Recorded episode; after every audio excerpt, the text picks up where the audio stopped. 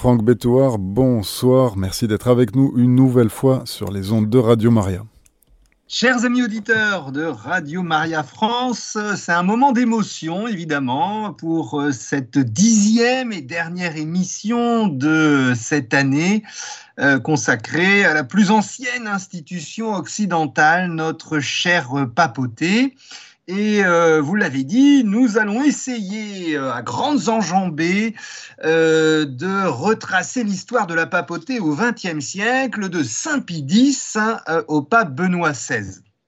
À la différence des temps modernes, ce que les historiens appellent du XVIe au XVIIIe siècle, où un seul saint pape a illuminé cette période, Saint Pie V, le 226e pape, l'époque contemporaine de la Révolution française à nos jours bénéficie de nombreux papes portés sur les autels, euh, ce qui rappelle d'ailleurs les temps antiques des 46 premiers papes de Saint-Pierre à Saint-Hilaire, avec de très nombreux martyrs. Et puis cela rappelle aussi l'époque médiévale, avec ses 34 papes canonisés et ses 7 papes béatifiés.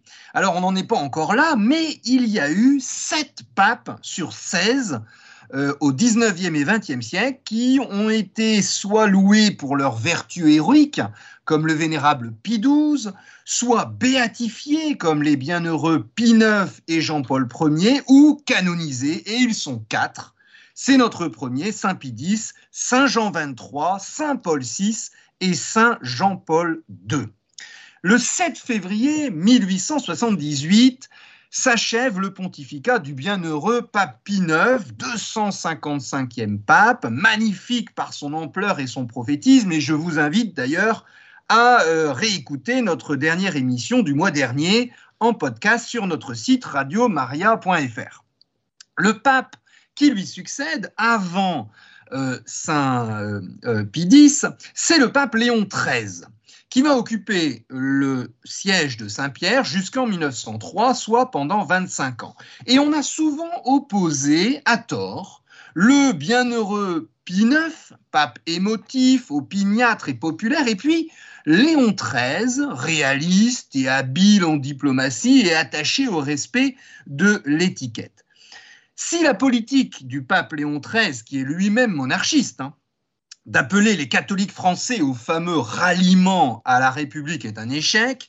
En revanche, son enseignement, au fil de ses 50 encycliques, a un réel retentissement et est en complète continuité avec le bienheureux euh, Pie. Au scientisme et au positivisme alors dominant, Léon XIII oppose le renouveau de la théologie thomiste de saint Thomas d'Aquin. Ce qui va, on va le retrouver d'ailleurs avec euh, Saint Pie X. Inquiet devant la montée du socialisme, d'une part les dangers du libéralisme et les méfaits de l'individualisme, Léon XIII précise l'enseignement de l'Église sur les relations sociales et les questions économiques. C'est la fameuse encyclique Rerum Novarum de 1891 sur la doctrine sociale de l'Église, qui est justement célèbre estimant qu'il faut compter davantage sur le peuple chrétien que sur la bourgeoisie voltairienne, la papauté encourage le catholicisme social déjà actif dans le monde ouvrier. En 1891, d'ailleurs, 20 000 ouvriers français se rendent à Rome en pèlerinage de reconnaissance auprès du pape que l'on surnomme le pape des ouvriers. C'est le temps des premiers pèlerinages de masse euh, qui vont marquer tout le XXe siècle. Et en 1900, l'année sainte rassemble 700 000 pèlerins à Rome. Sous Léon XIII, le catholicisme accentue sa romanité. La tendance était déjà forte sous le bienheureux Pie IX et elle est poursuivie, accentuée même et la continuité avec le bienheureux Pie IX est encore plus nette dans l'œuvre spirituelle, on l'oublie souvent. L'œuvre spirituelle très abondante de Léon XIII, pas moins de dix encycliques consacrées à notre maman du ciel, la Vierge Marie. Un texte essentiel sur la dévotion à Saint Joseph, la consécration du monde entier au Sacré-Cœur, et un acte auquel le pape accorde la plus grande importance, et puis une incitation à la pratique des sacrements, et en particulier de l'Eucharistie. Oui, je ne vous parle pas de, euh, encore de, Saint X, mais du pape Léon XIII. une complète adhésion à la spiritualité bienveillante et sensible de Saint Alphonse Marie de Ligorie, qui est la plus opposée au jansénisme. En tout cela, Léon XIII est à la fois le continuateur et puis l'annonciateur à la fois du bienheureux pape Pie IX et de, euh, Saint Pie X. Ce qui est fort logique puisqu'ils se situent tous les trois dans la droite ligne de la spiritualité issue du Concile de Trente, de la grande réforme catholique du XVIe siècle. Alors voilà ce que écrit le successeur de Léon XIII, avec, lequel nous allons commencer notre émission, Saint X, 257e pape, dans sa première encyclique en 1903. Je le cite. Qui pourrait ne pas sentir son âme saisie de crainte et de tristesse à voir la plupart des hommes tandis qu'on exalte par ailleurs et à juste titre les progrès de la civilisation, se déchaîner avec un tel acharnement les uns contre les autres qu'on dirait un combat de tous contre tous. Ce petit texte, nous ne sommes pas en 2023, nous sommes en 1903. Et ce sont des paroles prophétiques de Saint Pie pour dire ce que sera tout le XXe siècle. Alors, qui est Giuseppe Sarto, le premier pape canonisé depuis Saint Pie V? Il est né au sein d'une famille modeste euh, de Riese, dans ce nord de l'Italie, qui donnera la plupart des papes d'ailleurs du XXe siècle. Et il est avant tout un pasteur vicaire, puis curé de la petite ville de Salzano, directeur spirituel d'un séminaire, puis évêque de Mantoue. Il est promu au siège de Venise en 1894 et devient cardinal. 40 années de vie pastorale, il n'y a pas de secret, ont précédé son élection à la papauté, lors d'ailleurs d'un conclave difficile et agité. L'histoire de ces conclaves, ça sera d'ailleurs euh, le sujet de toute l'année prochaine. En effet, selon un usage ancien appelé le droit d'exclusive, les trois grandes nations catholiques, l'Autriche, la France et l'Espagne de l'époque, en ce début du XXe siècle, étaient autorisées à empêcher l'élection d'un candidat pour des motifs politiques. Et d'ailleurs, l'une des premières décisions de Saint X est d'abroger ce droit d'exclusive. Il n'a pas d'expérience personnelle de la curie romaine et de la diplomatie pontificale, mais il va réformer la curie. Saint Pie supprime les fonctions devenues inutiles, comme les vieilles structures liées au pouvoir temporel. L'administration du diocèse de Rome est séparée de celle de l'Église universelle et la curie simplifiée compte 11 congrégations, 5 offices et 3 tribunaux. Elle va fonctionner sur cette base jusqu'à Saint Paul VI. Parallèlement, Saint X lance la rédaction d'un code de droit canonique, car la dernière compilation datait du XVIe siècle, de Saint Pie V. Et le code sera promulgué par son successeur Benoît XV. Mais ce sont les préoccupations spirituelles qui dominent dans l'action du pape Saint X et sont en continuité avec son passé de curé et d'évêque. Ainsi, le catéchisme qu'il avait rédigé jadis pour son diocèse, connaît une large diffusion sous le nom de catéchisme de Saint Pie L'accent est mis sur la qualité de la prédication par laquelle le prêtre doit diffuser, je cite, la parole simple, claire et pratique de Jésus-Christ. Rendre le Christ proche, telle est la préoccupation spirituelle de Saint X. Et dans cette perspective, le culte du Sacré-Cœur est toujours à l'honneur, comme la fréquentation de euh, l'Eucharistie, et Saint X encourage la communion fréquente des fidèles et avance l'âge de la première communion à 7 ans, c'est souvent ce qui est le plus connu. La participation des fidèles à la liturgie est ainsi réaffirmée et elle est aussi à l'origine d'une réforme de la musique sacrée. Il s'agit de, je cite, chasser les musiques de danse et d'opéra, de ramener les musiciens chrétiens à l'étude de l'art grégorien et de l'art polyphonique chrétien du XVIe siècle, de restituer au chant liturgique sa pureté primitive. Fin de citation. Proche, le Christ l'est aussi par ses prêtres, dont Saint Pédis rappelle qu'il s'identifie au Christ lorsqu'il célèbre la messe. Et ce rappel de la valeur de l'état de prêtrise explique l'attention que porte le pape à la formation euh, du clergé.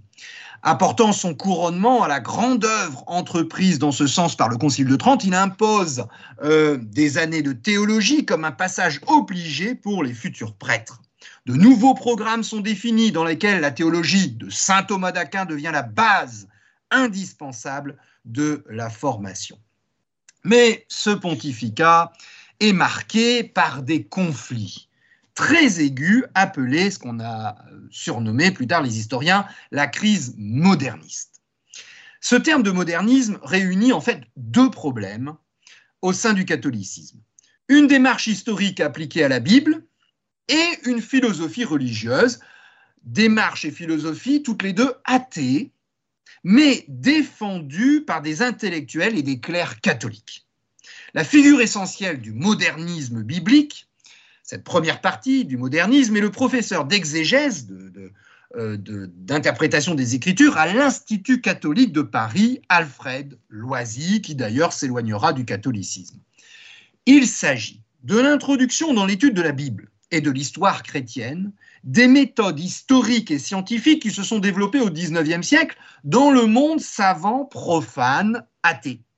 Cette méthode nie l'existence de faits surnaturels et étudie l'histoire sainte comme toute autre histoire sans tenir compte de Dieu, sans tenir compte de euh, l'Esprit Saint. Et adopté dans l'Église, ce modernisme historico-critique ne peut que remettre en cause la révélation elle-même et nie finalement à la fois l'incarnation, Jésus-Christ venu sur terre, et la providence qui intervient au cours de l'histoire. Alors à ce premier aspect euh, de démarche historico-critique, s'ajoute une philosophie religieuse qui fait une très large place à l'intuition personnelle en matière de foi, au détriment des critères doctrinaux formulée par l'autorité ecclésiastique. Alors Saint Pidis va dénoncer ce modernisme, il l'appelle synthèse de toutes les hérésies, euh, et ce sont l'ensemble des erreurs des temps modernes qui sont nées en dehors de notre Église, mais qui l'ont infiltrée. En 1910, d'ailleurs, un serment anti-moderniste est imposé aux prêtres. Et cette réaction pontificale est approuvé, il ne faut pas l'oublier, par la grande majorité des évêques et des fidèles à cette époque. Le mouvement démocrate chrétien, par exemple, de Marc Sangnier, le Sillon, est désavoué en 1910 pour avoir trop sacralisé le régime démocratique. Les relations d'ailleurs avec la France sont exécrables en raison de l'offensive anticléricale et franc-maçonne du gouvernement républicain français qui rompt euh, les relations diplomatiques et impose la loi de séparation de l'Église et de l'État en 1905. Mais cette, euh, cette, situation dramatique, la fin du Concordat de 1801, donne au pape une importance supplémentaire finalement dans l'Église de France, puisque c'est à Rome désormais que les évêques français seront choisis et non par un arrangement entre le gouvernement français et euh, le pape. Et en 1906, Saint Pidis ordonne à Saint-Pierre de Rome 14 nouveaux évêques qu'il envoie en France. Je, reprends ces termes. Il les envoie, imaginez un petit peu la tension, je cite Saint-Pédis, il envoie ses évêques comme des brebis parmi les loups. Fin de citation. C'est seulement la Première Guerre mondiale qui permettra une détente entre la République française et notre Église catholique. Et euh, Saint Pie sera canonisé par le vénérable pape Pie XII en 1954, car il a été, je cite, un saint providentiel du temps présent qui voulut ramener tout à l'unité dans le Christ et nous pouvons le prier particulièrement chaque 21 août.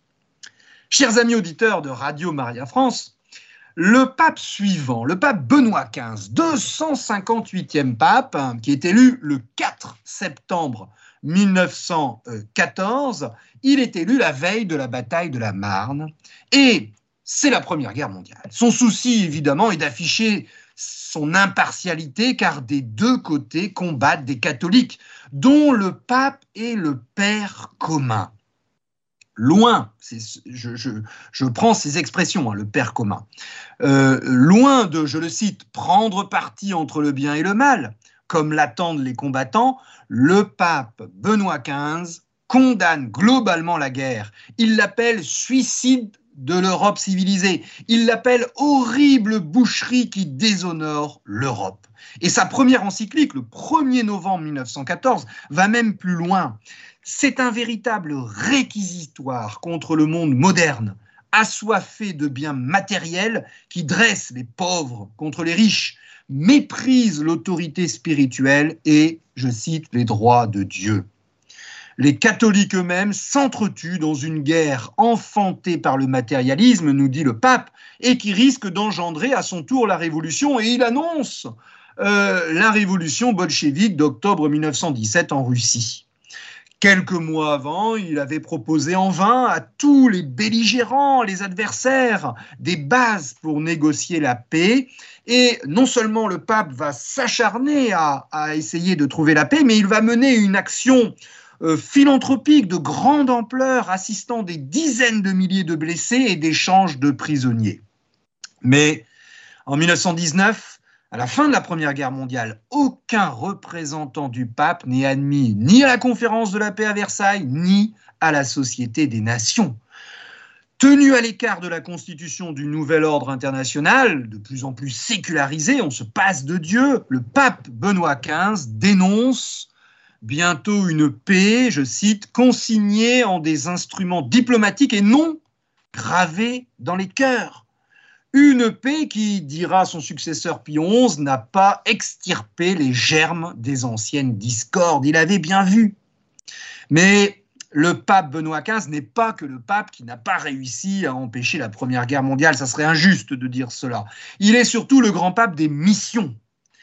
Après la réorganisation de la congrégation romaine, euh, de la propagande de la foi et la création de nouveaux territoires ecclésiastiques en Amérique, en Afrique et en Asie, euh, grâce à Saint Pidis, une encyclique de 1919 fixe deux grands principes. Les missionnaires doivent se rendre étrangers aux intérêts nationalistes de leur patrie d'origine, et qu'il n'y ait pas de querelle entre missionnaires français, belges, allemands, anglais et euh, ils doivent veiller à la formation d'un clergé indigène. L'évangélisation par euh, les Asiatiques, les Africains et euh, les Américains. Et le pape meurt soudainement le 22 janvier 1922 à 67 ans. Son successeur, le pape Pie 259e pape, de 1922 à 1939, juste à la veille de la Deuxième Guerre mondiale, poursuit cette perspective missionnaire en sacrant lui-même à Saint-Pierre de Rome les six premiers évêques chinois. Nous sommes en 1926. Et dans les pays de vieille chrétienté, euh, en Europe particulièrement, l'apostolat évangélique mobilise tous les baptisés par l'action catholique qui connaît ses grandes heures. Les mouvements de laïcs, suscités et encadrés par le clergé, se multiplient et rassemblent les catholiques soit par âge ou par sexe, c'est le modèle italien, ou bien euh, les laïcs sont regroupés par milieux c'est le modèle à la fois français et le modèle belge. Par exemple, la JOC, la jeunesse ouvrière chrétienne, née en 1925 et se donne pour mission de rechristianiser le monde ouvrier. Attention, Jésus est en première place quand on, euh, on a créé et que ça s'est développé avant la Deuxième Guerre mondiale. Pour le pape, l'action catholique qui célèbre la messe dans des stades combles permet de contrer l'influence croissante des partis politiques de masse des régimes totalitaires. En France, par contre, le pape Pie XI condamne l'action française de Charles Maurras car trop nationaliste et parce qu'elle place l'engagement religieux en dessous de l'engagement politique. La politique premier, première servie, alors que évidemment, euh, on pourrait reprendre la formule de Sainte Jeanne d'Arc, c'est euh, Dieu évidemment premier, euh, premier servi. Mais Bien loin d'être au pouvoir en France, l'action française est traitée avec sévérité, jusqu'à la privation d'obsèques religieuses pour ses militants et subira une véritable, entre guillemets, épuration qui laissera des traces durables.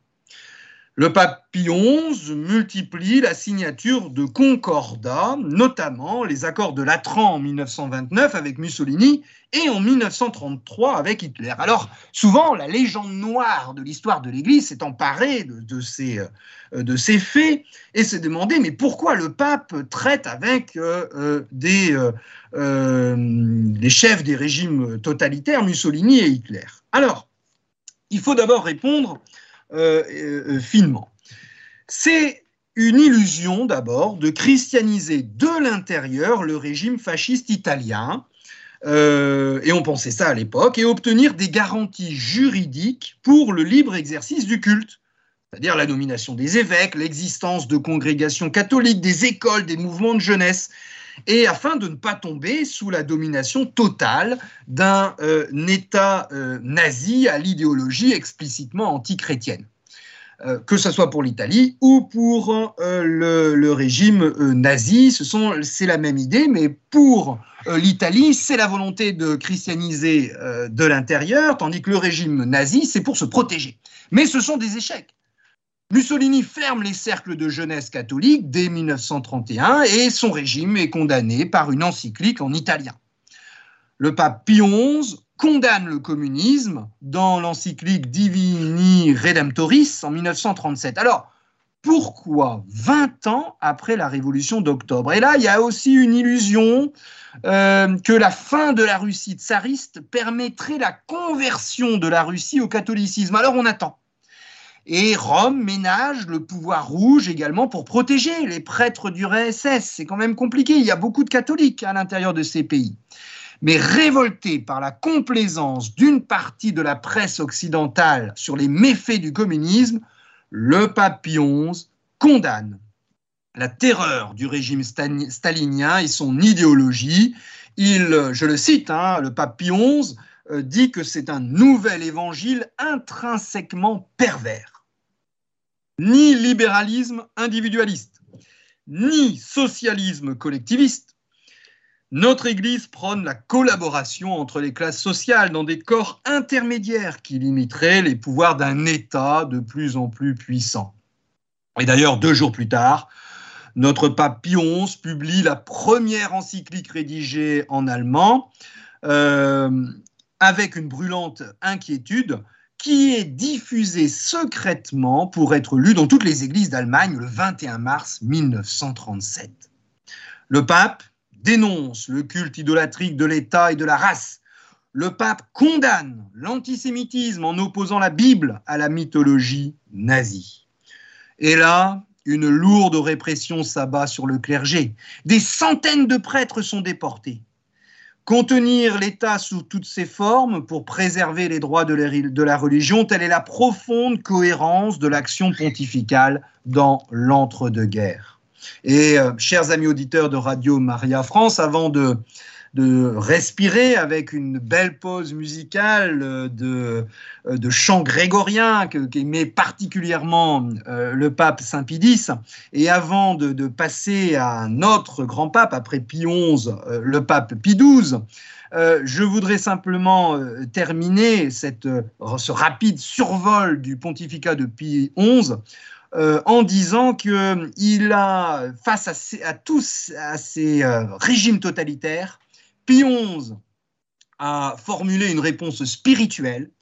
Euh, euh, il a synthétisé euh, toutes ces réponses qu'il devait faire face à ces régimes politiques dans le culte au Christ roi, qu'il va promettre, qu'il va diffuser comme une souveraineté spirituelle catholique, c'est-à-dire universelle, au-dessus des États et des nations.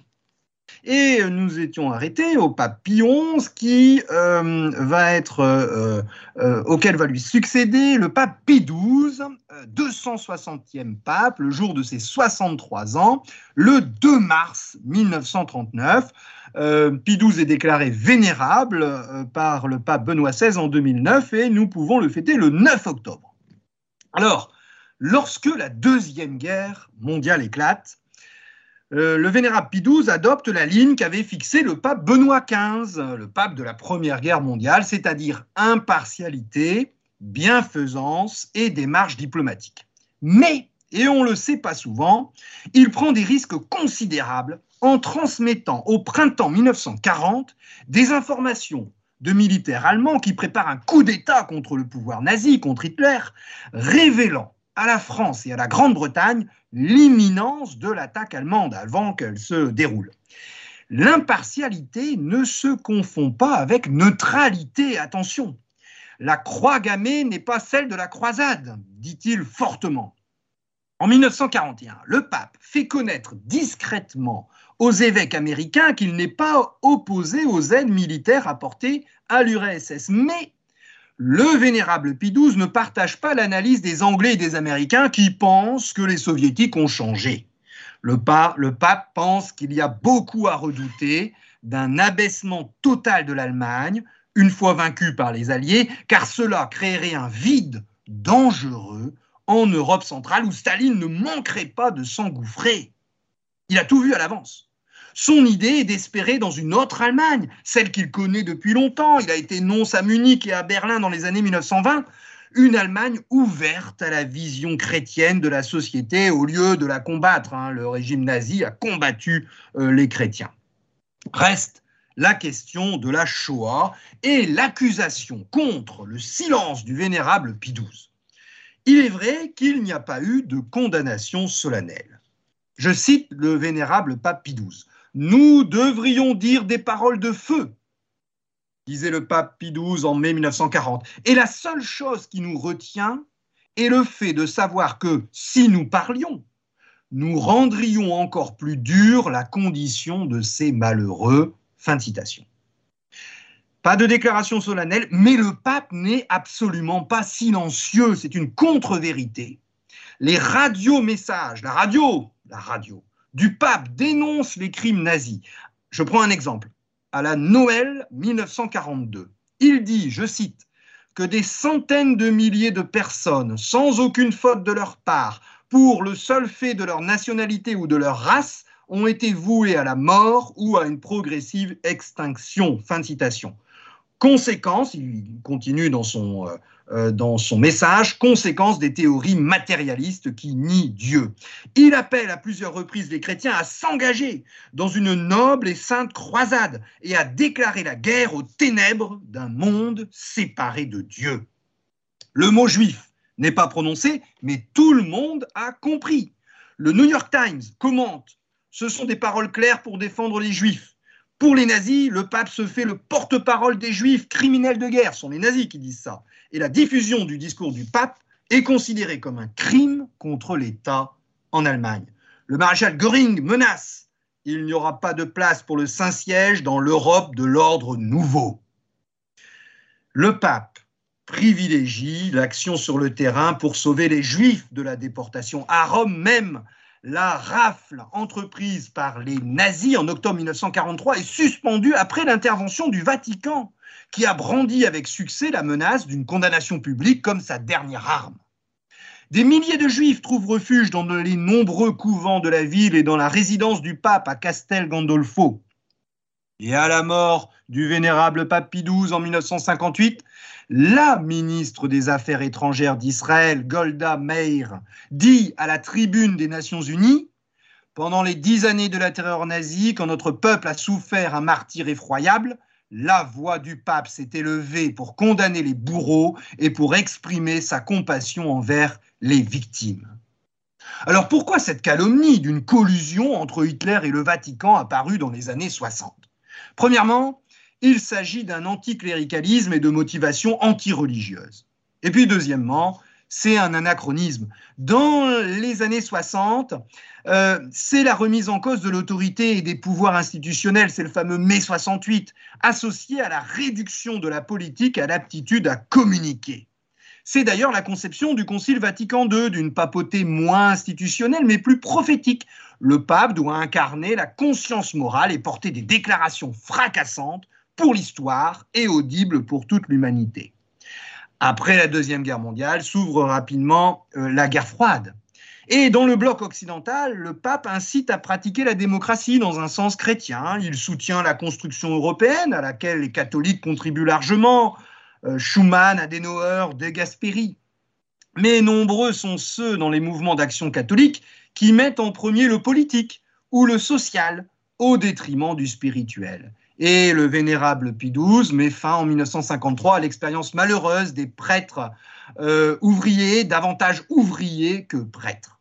Dans le bloc communiste, la brutalité de la persécution antireligieuse, le basculement de la Chine en 1949 euh, convainc le vénérable Pie XII que l'enjeu est la défense de la civilisation chrétienne en péril.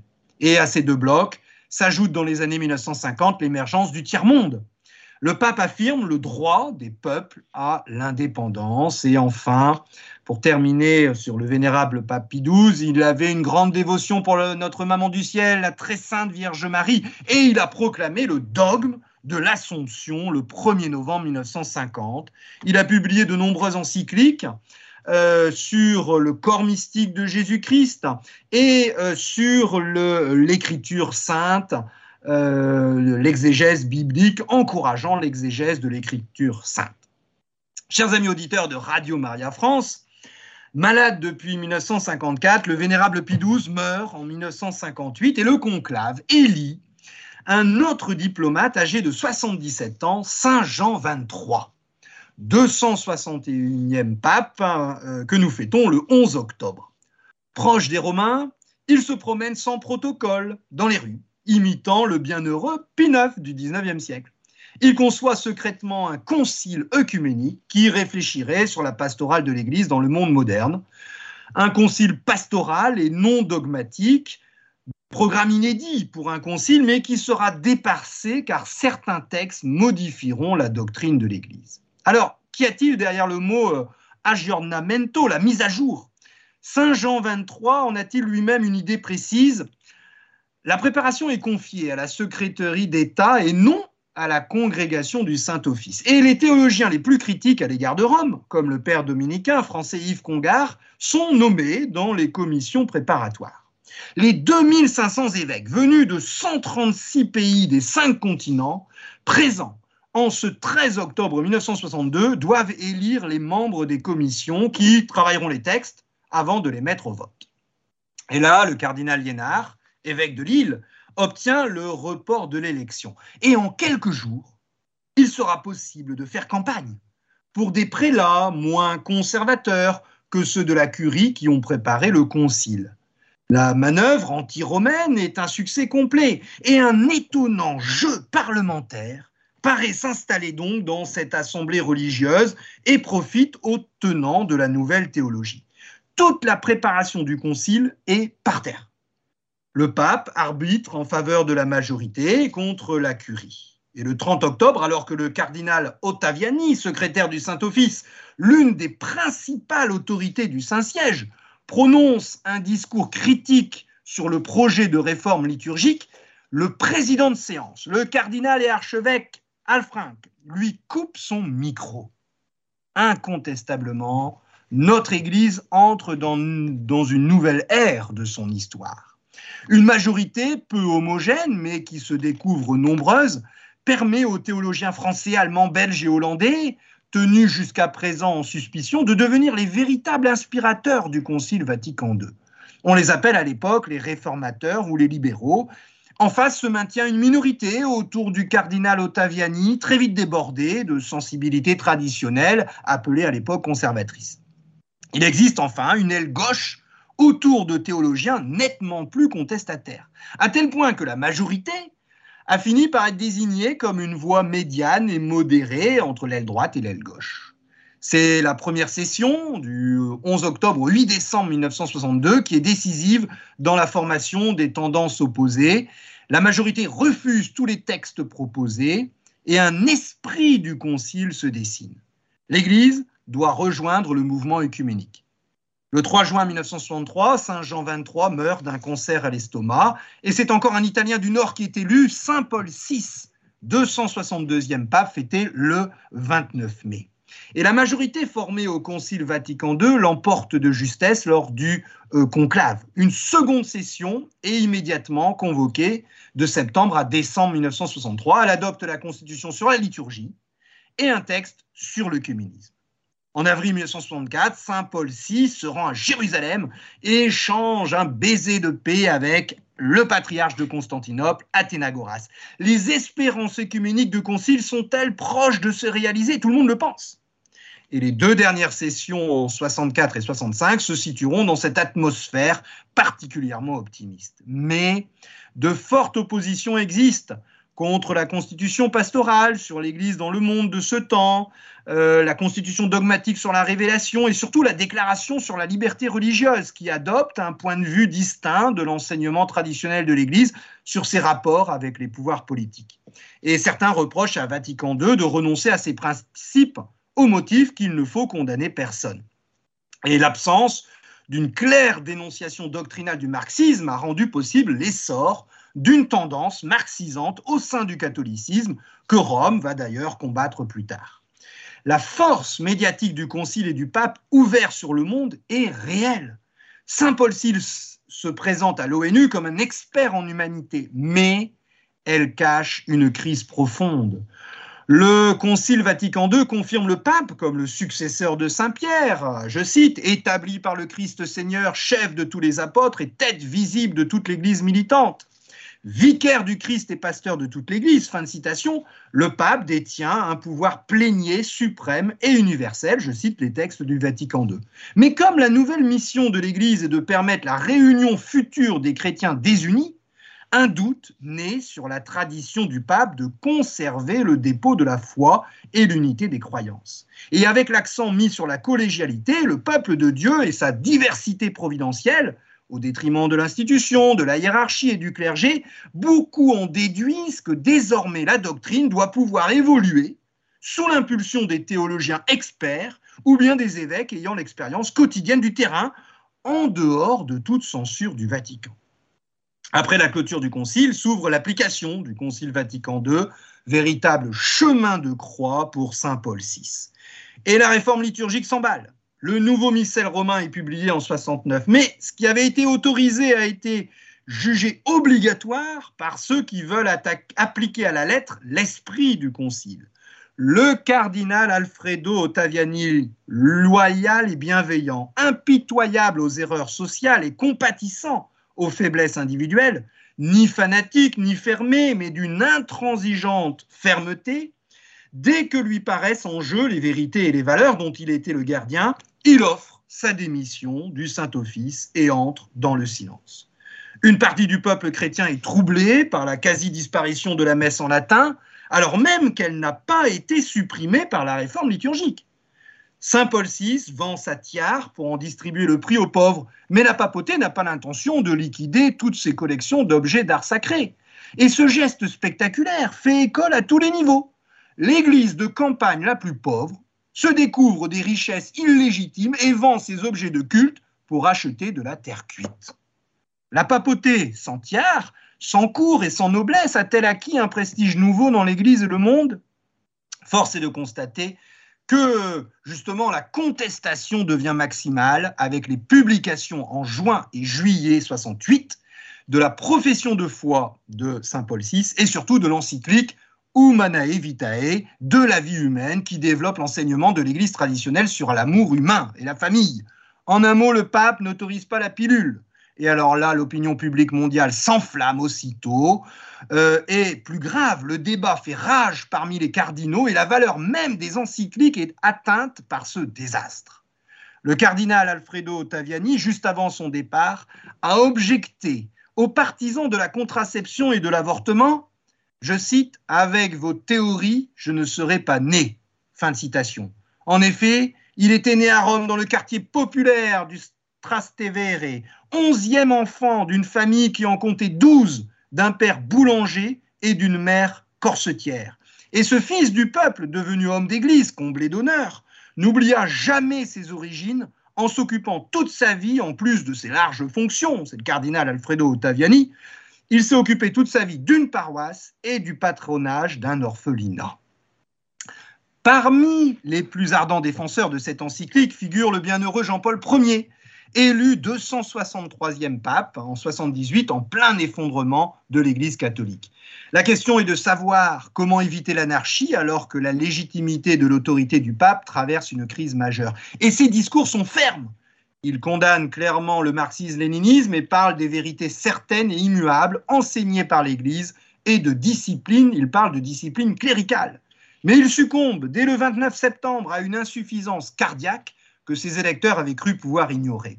Le premier pape non italien depuis le XVIe siècle est élu par le premier conclave dans lequel les Européens étaient minoritaires, Saint Jean-Paul II. 264e pape de 1978 à 2005, pasteur et philosophe, homme de caractère et encore jeune, 58 ans, était, je cite, le plus traditionnel des cardinaux conciliaires. Et sa formule inaugurale, N'ayez pas peur, semble à la fois une invitation à affirmer sans complexe son identité catholique, tout en poursuivant l'application du Concile Vatican II, on pourrait dire le Concile dans l'ordre. Saint Jean-Paul II défend vigoureusement la famille chrétienne. C'est son L'Évangile de la vie en 1995, condamnant la culture de mort qui se banalise et publie un catéchisme universel. Si un retour du dogme s'esquisse au sommet, l'éclatement des croyances à la base se poursuit. L'œcuménisme, malgré les rencontres spectaculaires, reste en chantier. L'équilibre entre les devoirs du pape à l'égard des catholiques et du reste de l'humanité n'est pas simple à trouver. La réception à Assise des représentants de toutes les grandes religions en 1986 est l'une des causes de la rupture avec Monseigneur Lefebvre, consommée en 88. Et pour sa nouvelle évangélisation, Saint Jean-Paul II a innové dans la méthode en faisant de ses voyages un véritable moyen de gouvernement, forme moderne du centralisme catholique. Enfin, le pape polonais a joué un rôle majeur dans la chute du monde communiste. Quelques secondes pour vous parler de Benoît XVI. À la mort de Saint Jean-Paul II, c'est le théologien cardinal et archevêque de Munich, préfet de la Congrégation pour la doctrine de la foi depuis 1981, Joseph Ratzinger, qui est élu 265e pape de 2005 à 2013. Benoît XVI choisit comme devise coopérateur de la vérité et va publier trois encycliques sur les vertus théologales, la charité et l'espérance notamment. Auteur de plus de 80 livres, dont une trilogie consacrée à Jésus de Nazareth, véritable best-seller, il recentre la liturgie sur le Christ et les mystères de la foi et autorise la célébration de la forme extraordinaire du rite romain, comme il l'a appelé. Lors de son discours au Collège des Bernardins à Paris, il présente la recherche de Dieu et la disponibilité à l'écouter, c'est l'objectif des moines, comme le fondement de toute culture. Grand connaisseur des saints, et c'est avec ces mots de Benoît XVI que je vais terminer, grand connaisseur des saints, il a invité chacun de nous à avoir un saint qui lui soit familier. Car, dit-il, ils sont les témoins de la présence de Jésus, mais aussi de l'action de l'Esprit Saint, toujours renouvelée au cœur de notre Église. Franck Bétoir, pour entrer plus en avant dans cette histoire passionnante, nous rappelons que c'est l'histoire des conclaves qui attend nos auditeurs la saison prochaine. Un grand merci de tout ce que vous avez offert cette saison, Franck Bétoir, dans le Sacré-Cœur de Jésus. Nous vous saluons bien cordialement. Chers auditeurs, c'était notre émission Histoire de la papauté. Vous étiez avec Franck Bétouard. Le thème était de Saint-Pie X à Benoît XVI. Retrouvez cette émission en podcast sur notre site internet radiomaria.fr.